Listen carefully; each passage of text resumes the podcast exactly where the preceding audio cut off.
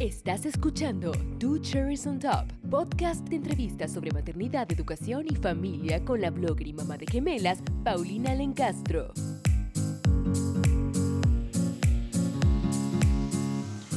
Hola, el día de hoy les tengo un tema muy interesante.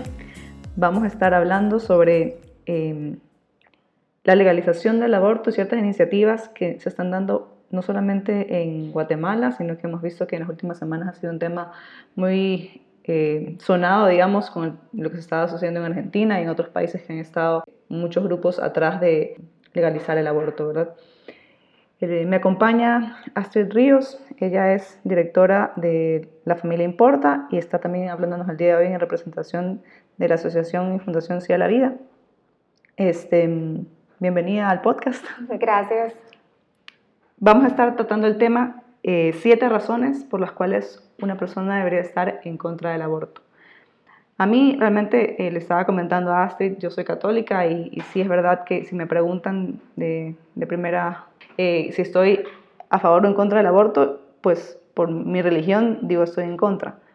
Pero realmente no solamente la religión, hay muchas otras razones por las cuales una persona debería no estar a favor de, de, de estas de estas iniciativas. Entonces, el día de hoy vamos a estar con Astrid tocando siete temas, siete puntos por los cuales una persona eh, católica o no católica debería estar eh, en contra del aborto, para que así nos informemos y tengamos como herramientas, como armas, como respuestas estas que vamos a estar compartiendo, ¿verdad? Bueno, hemos tocado varios puntos y aquí los tenemos señalados y el primero sí, vamos a tocar la religión brevemente. Eh, Guatemala es un país mayoritariamente católico y cristiano, ¿verdad? Y la religión sí es una razón. Sí, y yo creo que, digamos, no hay que descartar que tu argumento pueda ser religioso. Sin embargo, eh, la religión muchas veces no basta para cuando tú estás en el debate público y cuando estás discutiendo estos temas si la otra persona no comparte tu religión. Entonces, por eso es que es importante que eh, nosotros tengamos una, un abanico realmente de argumentos porque la defensa de la vida no le corresponde únicamente, por ejemplo, a la iglesia, ya sea católica, evangélica, cualquier tipo de denominación religiosa. la defensa de la vida no es religiosa, la defensa de la vida es básicamente una cuestión social, es humanidad. Creo que la, defensa de la vida le corresponde a la humanidad entera, porque nosotros estamos disfrutando de ese derecho, el derecho a la vida. Entonces, cuando nosotros empezamos a hablar del derecho a la vida, lo primero que a nosotros se nos ocurre, por supuesto, es mis creencias. Yo creo en la vida. ¿Por qué? Y muchas veces la respuesta es porque así me lo enseñaron en la iglesia. Y hasta ahí termina nuestro argumento. Entonces, eh, justo como platicábamos antes, hay, por ejemplo, eh, versículos clave que nos indican que hay un reconocimiento de la vida antes de nacer.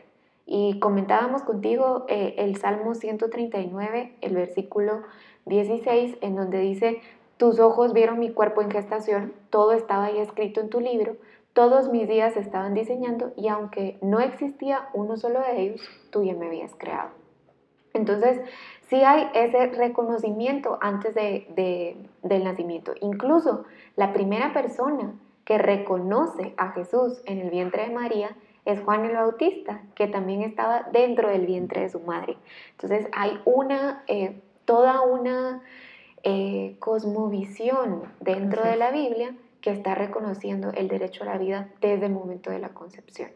Ese podría ser el primer punto de religión. Y además que en la Iglesia Católica existen muchas, mucha doctrina, muchas encíclicas donde eh, el Papa en su momento estaba defendiendo el derecho a la vida. Es una de las columnas vertebrales, creo yo, de la religión. Entonces sí es importante conocer esos argumentos porque eh, terminan o cierran el círculo de defensa de la vida.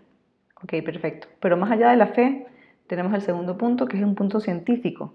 Y aquí sí quisiera que nos expliques un poco más de qué, qué, cómo inicia, cómo inicia la vida. Eh, ¿Ya se debe considerar vida desde el primer día, digamos, o, o, como algunas iniciativas lo están proponiendo que no, desde la doceava semana, o hay otros dicen que en la octava. ¿Cómo, cómo, cómo, enfocan ustedes este tema de la vida? Miren, nosotros tratamos de, de, hacerlo desde un punto de vista científico. Entonces, si nos vamos a la embriología y estudiamos cuándo se determina la vida, nosotros vemos que desde el momento en que se fusiona el espermatozoide con el óvulo, se forma un nuevo ser con su propio ADN, con sus propias características, con totalmente independiente a los dos seres que lo crearon, que sería un hombre y una mujer. Así es. Entonces, cuando nosotros vemos el desarrollo embrionario prenatal, o sea, antes de nacer, podemos observar científicamente cómo se va desarrollando el ser humano. Y una de, los, de las cuestiones más importantes cuando nosotros eh, trabajamos todo el tema de, de la vida desde la ciencia es que nunca cambia la esencia de ese ser que se está formando. Es decir, desde el momento de la concepción, cuando se fusiona el espermatozoide con el óvulo, se forma un ser, un ser vivo. Y ese ser vivo es un ser humano que necesita por naturaleza un periodo de nueve meses dentro del vientre de la madre. Así es. Pero su naturaleza no cambia. Es decir, no podríamos decir que a partir de las 12 semanas yo ya soy un ser humano y por eso merezco la protección. Pero ¿qué pasa antes de esas 12 semanas? Que era lo que nosotros hablábamos. Sí, y realmente la información de ADN, que es una de las razones, ¿verdad? Está desde el día cero, digamos, desde que se unieron el, espermatozoide con el óvulo, ya está toda la información de ADN que ese pequeño ser humano está va a desarrollar en los nueve meses, pero no ha cambiado la información. La carga genética está desde ese momento, desde que se fusionó ese cromosoma, digamos, masculino con el cromosoma femenino, ya ahí está la carga genética que el bebé necesita. Entonces, cuando nosotros vemos, por ejemplo, em, que nos dicen, bueno, es que es un embrión, es un feto, yo te podría decir lo mismo, bueno, entonces es un niño, es un joven, es un adolescente, claro, es, un una etapa adulto, de crecimiento, es una etapa de desarrollo, pero siempre es un ser humano. Entonces, la ciencia, por ejemplo, si analizamos esta iniciativa que es digamos, porque estamos eh, con estamos hablando conversación que está diciendo que podemos eh, terminar con la vida de ese ser humano hasta las 12 semanas de gestación. Bueno, ¿qué hay en las 12 semanas de gestación? A las 10 semanas y media, por ejemplo, ya la cabeza se mueve hacia adelante y hacia atrás, la mandíbula se abre y se cierra, el feto puede estar suspirando, el rostro, las palmas de las manos y las plantas de los pies ya incluso son sensibles al contacto. Y eh, por, por ejemplo, ya se comienza a succionar el pulgar, ya hay una deglución del líquido amniótico, entonces ya estas 12 semanas, y si yo te estoy diciendo que ya la cabeza se mueve, que ya puedes contar las manitas, eh, los deditos. en las manitas y en los pies, eso quiere decir que se estuvo formando desde antes de las 10 semanas, desde antes de las 12 semanas. Incluso tú puedes escuchar el latido del corazón de un bebé desde los 21 días. Así es. Mira, y realmente es impresionante el milagro de la vida porque eh, yo, yo tengo gemelas, pero, pero Creo que cualquier mujer que ya ha pasado por un embarazo y ha tenido los, controles necesarios se puede dar cuenta de que realmente desde tan chiquititos eh, el latido del corazón es el primer impacto que uno tiene como mamá, que te das cuenta que ahí hay vida, o sea, ese corazón ya está latiendo. Y ahí cada semana, cada control que uno va teniendo, se da cuenta de que ya se mueven, ya tienen deditos, ya tienen, no sé, ya tienen, se va desarrollando, ¿verdad? Entonces eh, es difícil pensar que no hay vida todavía ahí, pues.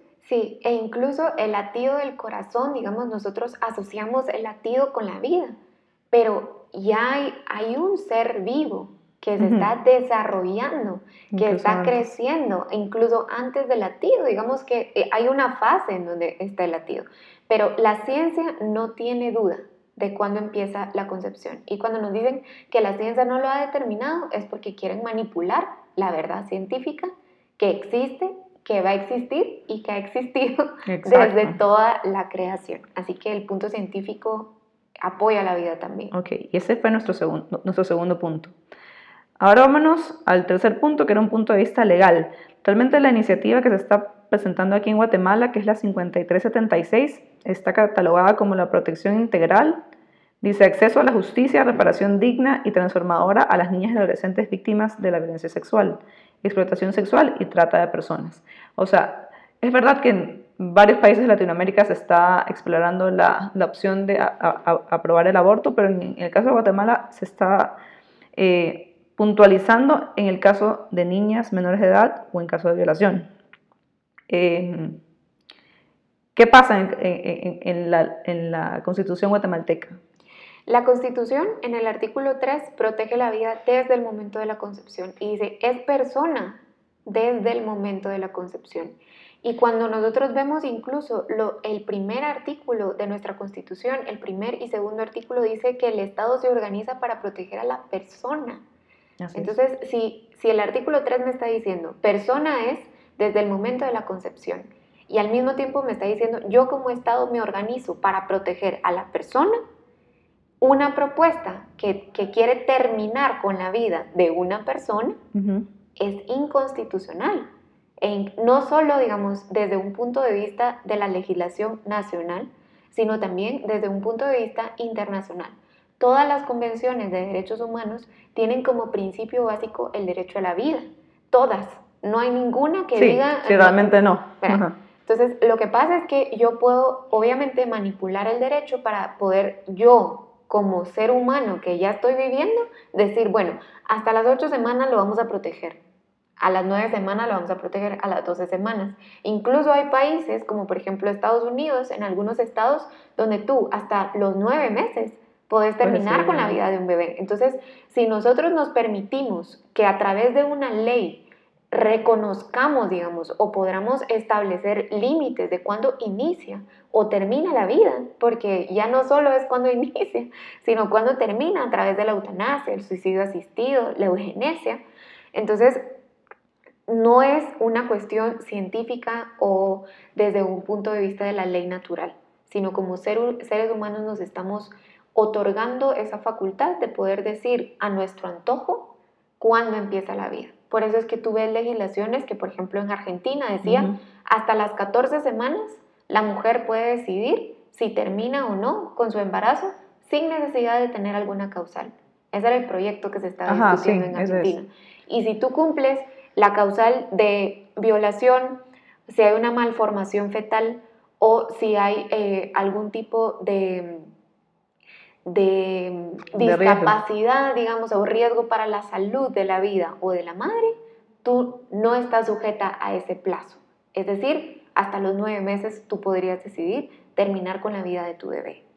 Entonces, es muy peligroso que la ley sea quien determine cuándo inicia la vida si no respeta estas normas científicas que nosotros ya explicamos anteriormente. Así es. Eh, quienes em, están a favor de la iniciativa también se, a veces se escudan en que podría ser de que el embarazo esté causando un riesgo para la mamá.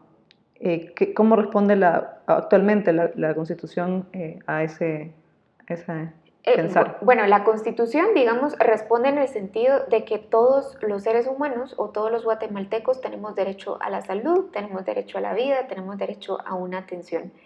Sin embargo, nosotros tenemos que eh, ponernos a pensar que cuando nosotros estamos hablando de un embarazo, no es únicamente la vida de la madre, independientemente de cuál sea su edad, sino la vida de este ser humano que está en ese proceso de desarrollo.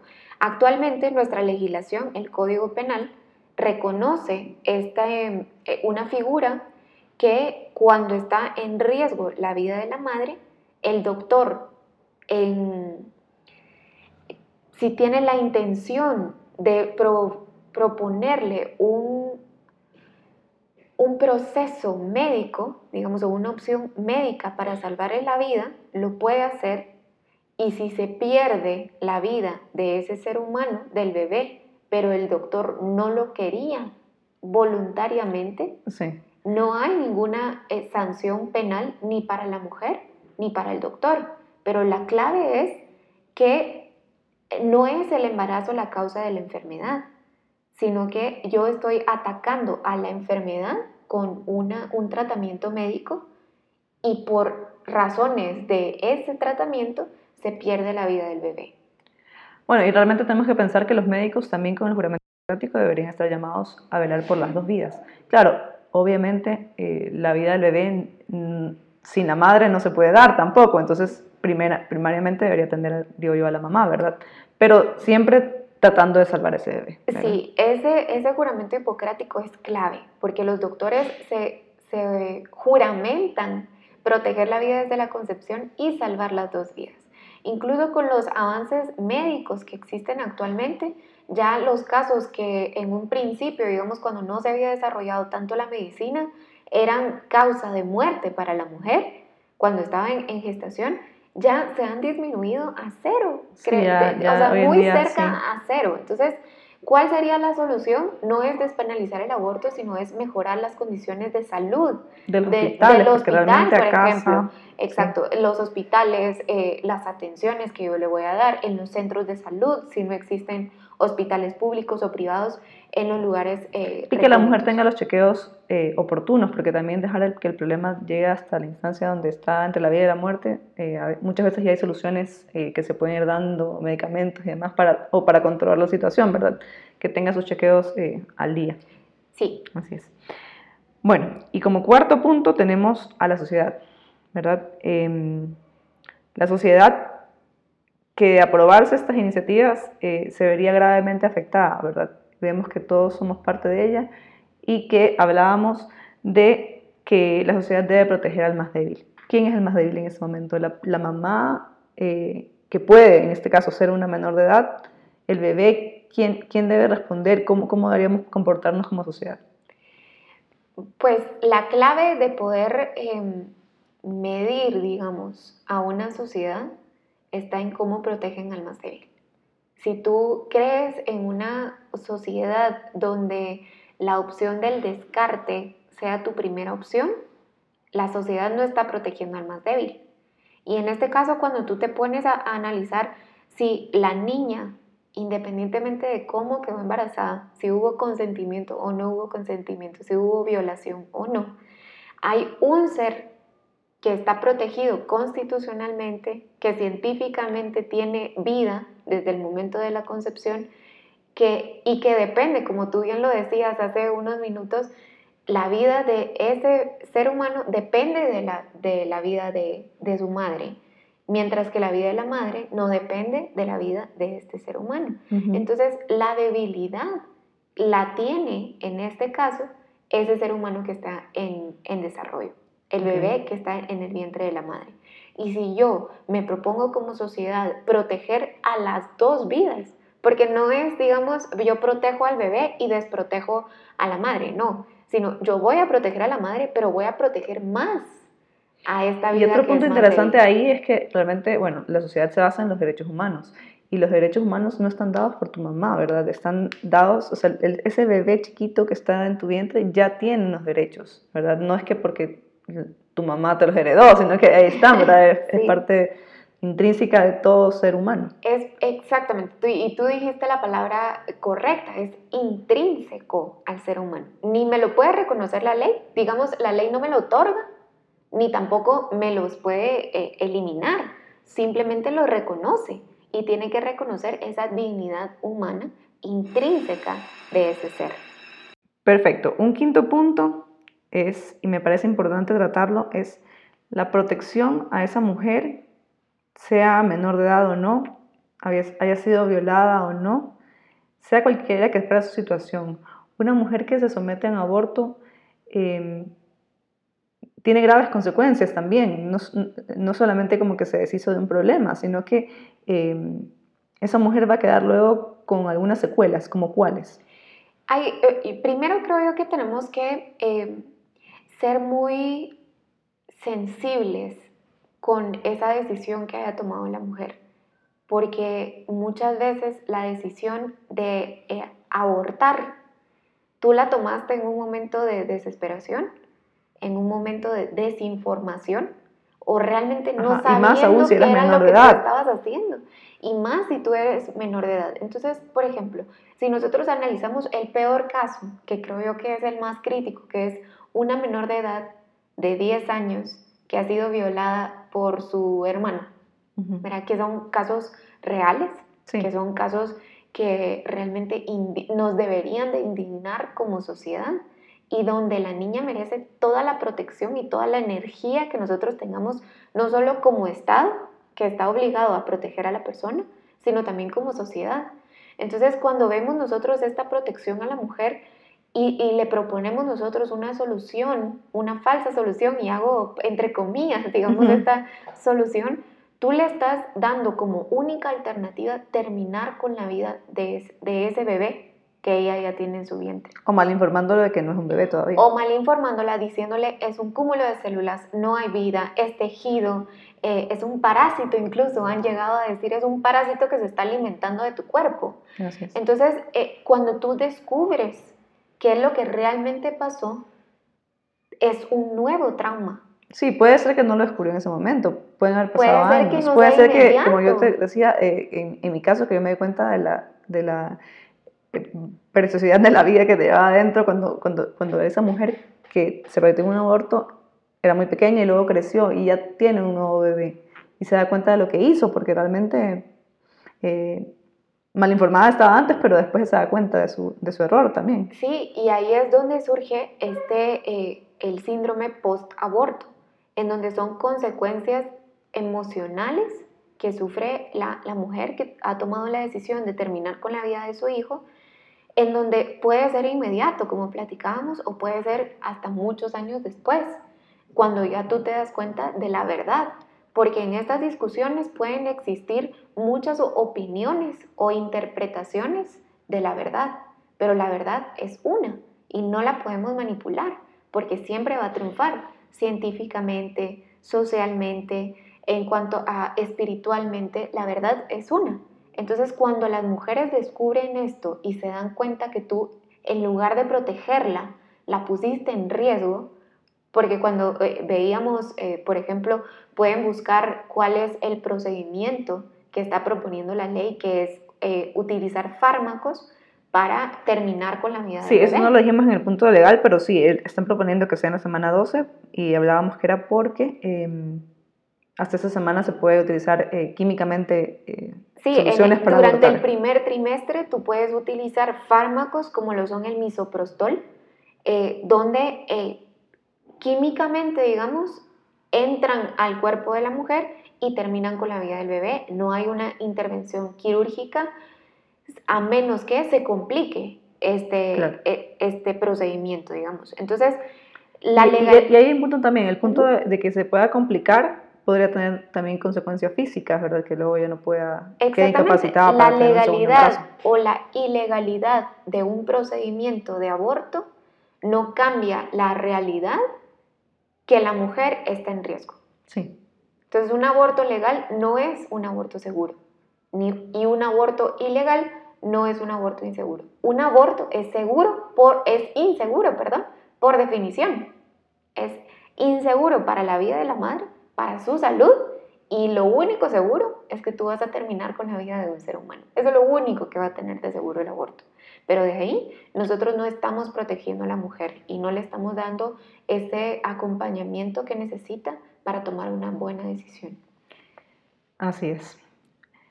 En el sexto punto vamos a conversar eh, sobre el valor de los bebés que ya, que, ya han nacido, ¿verdad? Son tantas personas andando en la calle que seguramente eh, si es que se hubiera practicado un aborto no hubieran nacido. Y esas personas pueden o no haber sido fruto de una violación también o de una relación no consentida, porque incluso, eh, no solamente hablando de niñas, pero eh, incluso personas casadas podrían no haber tenido la voluntad de tener esa relación sexual, ¿verdad? Que sí produjo un bebé, y ese bebé está hoy en día caminando y es parte de la sociedad y quién sabe, puede ser que sea una persona de éxito, ¿verdad? De, que dependan muchas cosas pues que se están dando en el mundo actualmente. Eh, ¿Cómo ven ustedes eh, ese, ese punto? Bueno, primero, eh, hay varios puntos respecto a esto. Lo primero que ya habíamos mencionado es el valor intrínseco que tiene la persona y la dignidad que tiene por el simple hecho de ser persona. Y cuando nosotros hablamos, por ejemplo, esta iniciativa cuando dice la, la, mujer o la niña, porque en este caso es solo para niñas de 10 a 14 años, cuando la niña puede decidir terminar con la vida de otro ser humano, estamos discriminando. Entonces, si yo le voy a dar protección a los seres humanos que hayan sido eh, concebidos por un deseo de la madre, por ejemplo, o del padre, o por voluntad, yo te estoy diciendo, si fuiste un embarazo no planeado, por ejemplo, si tu origen fue un embarazo no planeado, tú estás en una categoría B. Si tú eh, fuiste concebido a través de violación, estás en una categoría C. No podemos nosotros discriminar por la forma en la que se realizó la concepción, porque lo que te brinda un valor no es la forma en la que fuiste concebido, sino el ser persona. Así es, no vale, no vale menos un bebé concebido por una violación que un bebé que nace eh, concebido por amor, pues. Exactamente, no, no hay diferencia. Y el, el grave mensaje que está enviando esta iniciativa es todas las personas que ya nacieron, por ejemplo, y que fueron consecuencia de una violación, tu vida vale menos. Vale menos, porque es descartable. Legalmente yo puedo terminar con tu vida.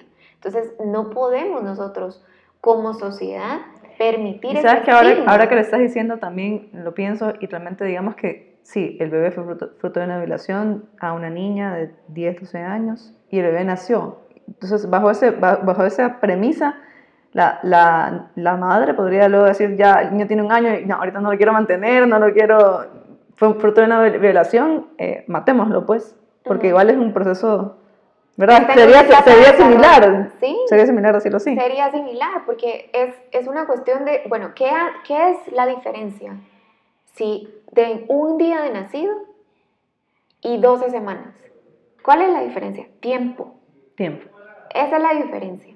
El desarrollo, digamos, tiempo. Pero la diferencia no es hay vida o no hay vida, la diferencia es depende de la madre para sobrevivir, porque un día de nacido, si tú dejas a ese bebé de un día de nacido solo no va a sobrevivir, no puede sobrevivir, pero ya todo el mundo lo considera como una persona, ya sea que estés a favor del aborto y no digamos las personas que protegemos la vida desde el momento de la concepción. Entonces, estigmatizar a, una, a un porcentaje de la población por la forma en la que fueron concebidos es discriminación pura. Así es. Bueno, y como séptimo y último, pero no porque no hayan más, sino porque el tiempo se nos acorta, ¿verdad? este, hay una onda feminista, ¿verdad? Detrás, un poco detrás de todo esto y, también eh, de, tantas otras iniciativas, pero sí, sobre todo en esta, que dice que la mujer debería ser dueña de su propio cuerpo y por tanto decidir que como el bebé vive dentro de uno, eh, esos nueve meses, eh, tú tienes potestad de hacer lo que sea con tu cuerpo, incluso con ese bebé que está viviendo en tu cuerpo. ¿Cómo responde sí a la vida?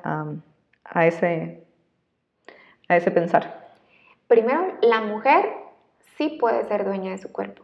Okay. O sea, todo ser humano, independiente si es mujer u hombre, es dueño de su cuerpo. Es decir, yo puedo decidir si me corto el pelo o no me corto el pelo, si me pongo un tatuaje o no, si me hago una cirugía estética o no, si quiero disponer sobre lo que forma parte de mi cuerpo.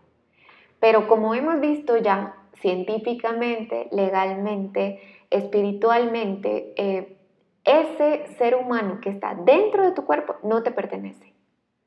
Lo que te pertenece en todo caso sería tu útero, o sea, el útero de la mujer, pero nosotros tendríamos entonces, si quiere decidir sobre su cuerpo, es retirarse el útero, no eliminar al bebé que tiene dentro.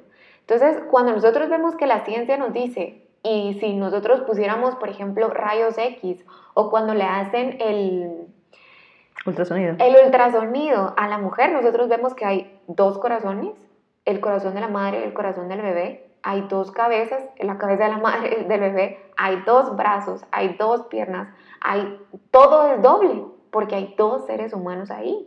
el ser humano eh, que es la madre y un ser humano que es el bebé. Entonces, decir que yo puedo decidir sobre mi propio cuerpo, claro que puedes decidir sobre tu propio cuerpo, pero el bebé también debe poder decidir sobre su Y si tú estás, exactamente, si tú estás defendiendo como feminista, por ejemplo, que tienes derechos sobre tu propio cuerpo, tu hijo también debería de disfrutar esa libertad de poder decidir sobre el propio cuerpo. Entonces, no puedo yo exigir que respeten esa libertad si yo con mis acciones estoy deliberadamente e intencionalmente destruyendo la libertad de otro ser humano de decidir sobre su propio cuerpo. Así es, interesante la verdad la conversación, porque sí ha dejado, yo creo que eh, para mí para, ojalá para todas las que nos están escuchando, eh, mucho más claro ¿verdad? el enfoque de por qué deberíamos estar en contra de este tipo de iniciativas como la 5376 que se quiere dar aquí en Guatemala. Em, por otro lado, si a la vida ofrece una opción, ¿verdad? incluso estas, en el caso específico de, de, lo que la iniciativa está queriendo proponer, a niñas que están en este momento de vulnerabilidad en el que pudo haber, pudieron haber sido violadas, realmente es que son niñas, son violadas, realmente, porque aunque lo hayan querido, no, la ley, incluso la ley ser así, pues, dice que si es de, de, de, 13 años, actualmente es de 13 años, eh, todas esas relaciones sexuales que tú tengas con la niña se consideran como una violación. Así es, porque no, menor de edad no, no es una, aunque la niña haya dicho que sí, no, no quiso decir que sí, ¿verdad? E incluso así, una pausa muy breve, o sea, un paréntesis muy breve. Yo te estoy diciendo por ley que una niña de 14 años o menos no puede darse un consentimiento para tener relaciones sexuales, pero al mismo tiempo yo le estoy dando la capacidad de poder decidir si quiere terminar con la vida de un ser humano o no. Entonces no tiene sentido que yo le dé a ella una capacidad para poder terminar con la vida de otro ser humano, pero no para dar un consentimiento. O yo digo, ella no es capaz, aunque lo haya dado, no es capaz de entender qué es lo que estaba haciendo. Sí, y realmente Astrid, no, no, no vamos a taparnos los ojos, hay un problema, hay un problema social, hay muchos casos, ¿verdad?, de, de menores de edad que, que, son violadas, de pobreza, de una situación difícil eh, hospitalaria, en la salud pública y demás, pero eh, tal vez esa no es la vía, hay que llegar al, fondo del problema. Y ahí es donde surge Sí a la Vida. Digamos, es por eso que se creó Sí a la Vida, para darle ese acompañamiento que necesita la mujer en cualquier etapa de desarrollo, podemos ponerlo así, eh, sea menor de edad o sea mayor de edad. Sí a la Vida lo que trata de proponerle son ese acompañamiento emocional, un acompañamiento médico, Sí a la Vida actualmente cuenta con un acompañamiento pre y postnatal. Ellas te dan también eh, durante la asociación, durante el proceso, perdón, donde que tú estás en la asociación, ellas te dan también un acompañamiento psicológico, en donde no le estás diciendo a la mujer qué tiene que decidir, simplemente le estás poniendo a su alcance la información completa todo lo que nosotros estamos hablando para que ella pueda tomar una decisión informada. Incluso hay casos de mujeres que se acercan hacia la vida y no regresan. Y hay mujeres que deciden quedarse en el programa y continuar con la vida de su hijo. Entonces, sí a la vida es lo que, en mi opinión, el modelo de políticas públicas que nosotros deberíamos de implementar. Un acompañamiento real a la niña o a la mujer ese control prenatal, darle las vitaminas que necesita, eh, darle ese chequeo, como tú dices, si hay algo malo en el embarazo o algo que pueda complicar. Y más aún con menores de edad, o sea, que su cuerpo puede no estar totalmente preparado para recibir Exactamente, e incluso eh, tú me preguntabas antes de empezar la entrevista, ¿cuál es el índice de, éxito, por ejemplo, decía la vida? Y sí, a la vida ha atendido eh, durante los años que lleva trabajando aquí en Guatemala, ha atendido nueve menores de edad. Las nueve menores de edad han decidido decirle sí a la vida. Las nueve menores de edad tuvieron un parto sin complicaciones. Las nueve menores de edad están siguiendo con su educación. Actualmente son madres, son estudiantes, son menores de edad, son niñas todavía, pero es increíble el poder que tiene una mujer cuando tú le das una oportunidad. Ese creo yo que debería de ser también el enfoque que nosotros tenemos que poner en políticas públicas. Y ahí puede surgir un feminismo real de decir la mujer puede, nosotros solo le tenemos que dar las herramientas para que ella decida poder continuar con sus estudios, mejorar su salud, mejorar todas sus condiciones de vida. Un hijo no te limita en tu desarrollo, simplemente va a hacer que ese desarrollo sea muchas veces más complejo pero mucho más satisfactorio, porque ese es el ejemplo que nosotros tenemos en sí a la vida. Entonces, cuando las mujeres tienen un embarazo vulnerable, pueden acudir así a la vida, donde se le van a dar un acompañamiento integral para que ella pueda tomar la decisión que considere mejor una vez haya conocido toda la información. Entonces, solo para ponerlo así como más clarísimo, una mujer que que tiene una situación, como tú dices, vulnerable y está teniendo un retraso. Eh, tal vez aún no sabe si está embarazada o no. ¿qué debe hacer? ¿Cómo los contacta? Eh, ¿Dónde están ubicados? ¿Y qué espera? ¿Qué, qué debe esperar de, de, de a la Vida? ¿Cómo empieza el, el, la relación con ustedes? bueno, primero la, la, la, relación es voluntaria. Uh -huh. eh, nosotros actualmente tenemos eh, ese programa de acompañamiento en donde no se le obliga a nadie a tomar una decisión.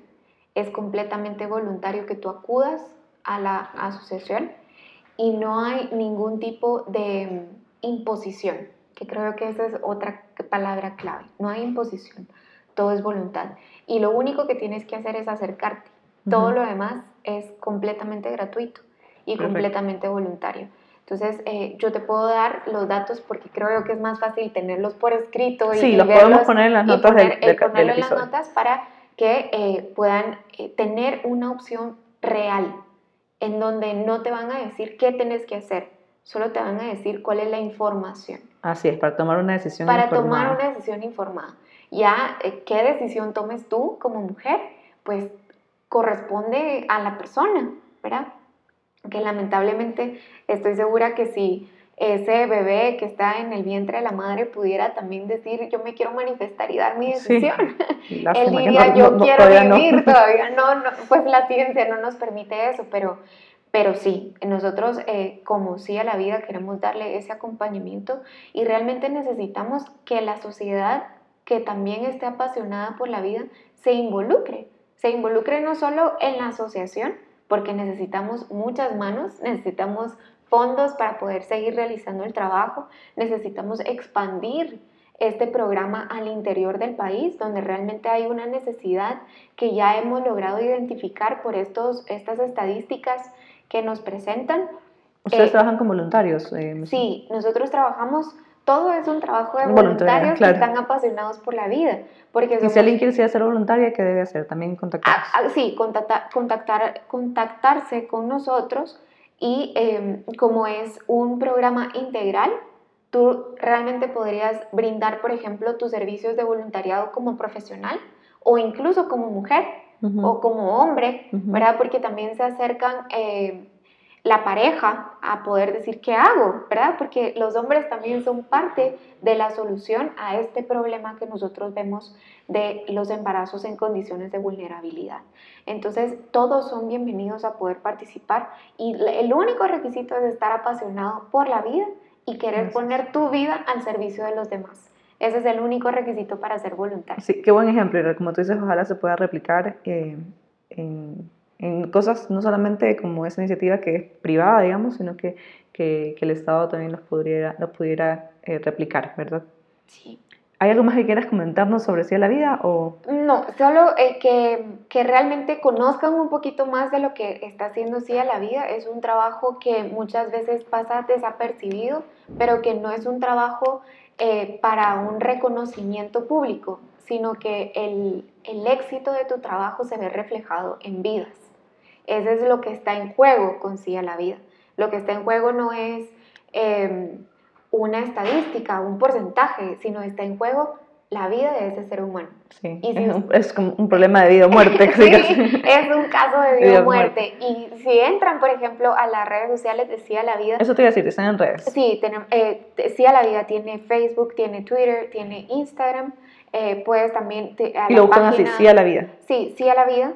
Eh, GT o algo así, ¿no? Eh, sí, sí, podemos buscarlo ahorita, o sea, en el, en el Instagram. Ajá, todos no, no paren el capítulo y busquen. Sí, eh, eh, paramos, pero en las redes sociales, si nosotros buscamos, por ejemplo, Instagram, ellos están como eh, Asociación Sí a la Vida. Ah, perfecto. Sí a la vida guatemala.org. Igual todos los datos los vamos a poner en las notas, pero si es que lo están buscando ahorita en vivo, sí, y guion bajo a, guion bajo la, guion bajo vida, guion bajo guate.